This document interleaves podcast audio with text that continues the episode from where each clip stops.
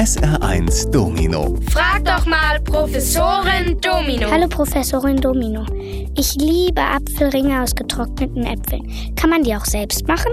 Ja, und es ist eine klasse Möglichkeit, die vielen Äpfel, die es jetzt gibt, zu verarbeiten und haltbar zu machen. Am besten suchst du dafür eine Apfelsorte aus, bei der es richtig kracht, wenn du reinbeißt. Zuerst wäschst du die Äpfel gründlich und entfernst das Kerngehäuse. Dafür gibt es Ausstecher, mit denen das ganz leicht geht. Dann schneidest du die Äpfel in gleichmäßig dicke Scheiben. Die dürfen ruhig einen halben Zentimeter dick sein. Die werden dann kurz in Zitronenwasser getaucht, damit sie nicht braun werden. Dafür vermischst du ein bis zwei Liter Wasser mit dem Saft einer Zitrone. Jetzt ziehst du die Ringe auf eine Schnur und lässt sie an einem warmen Ort trocknen. Damit das gut funktioniert, sollten die Ringe sich aber nicht berühren.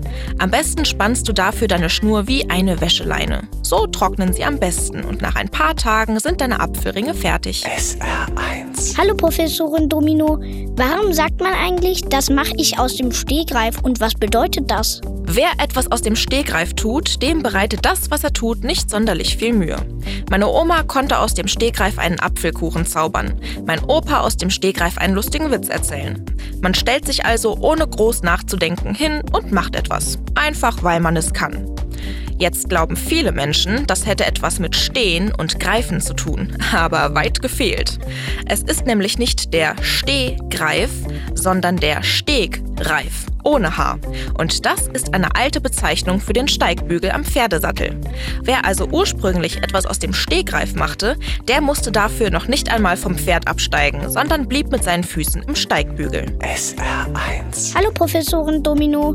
Warum heißt es eigentlich bis in die Puppen, wenn es besonders spät wird? Ursprünglich ist damit ja gemeint, dass man nicht so lange abends wegbleiben soll.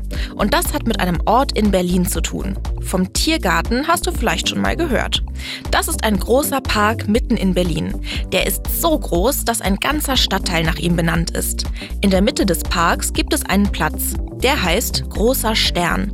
Und da standen bis vor 200 Jahren große Steinskulpturen. Sie stellten antike Götter dar. Und diese Skulpturen wurden von den Berlinern auch die Puppen genannt. Wer abends also einen Spaziergang in den Park machte und bis zu den Puppen ging, der drehte eine ziemlich große Runde und brauchte dementsprechend lange, bis er wieder zu Hause war. Die Skulpturen stehen schon lange nicht mehr im Tiergarten, aber die Redewendung bis in die Puppen, die ist erhalten geblieben. SR1 Domino. Frag doch mal Professorin Domino.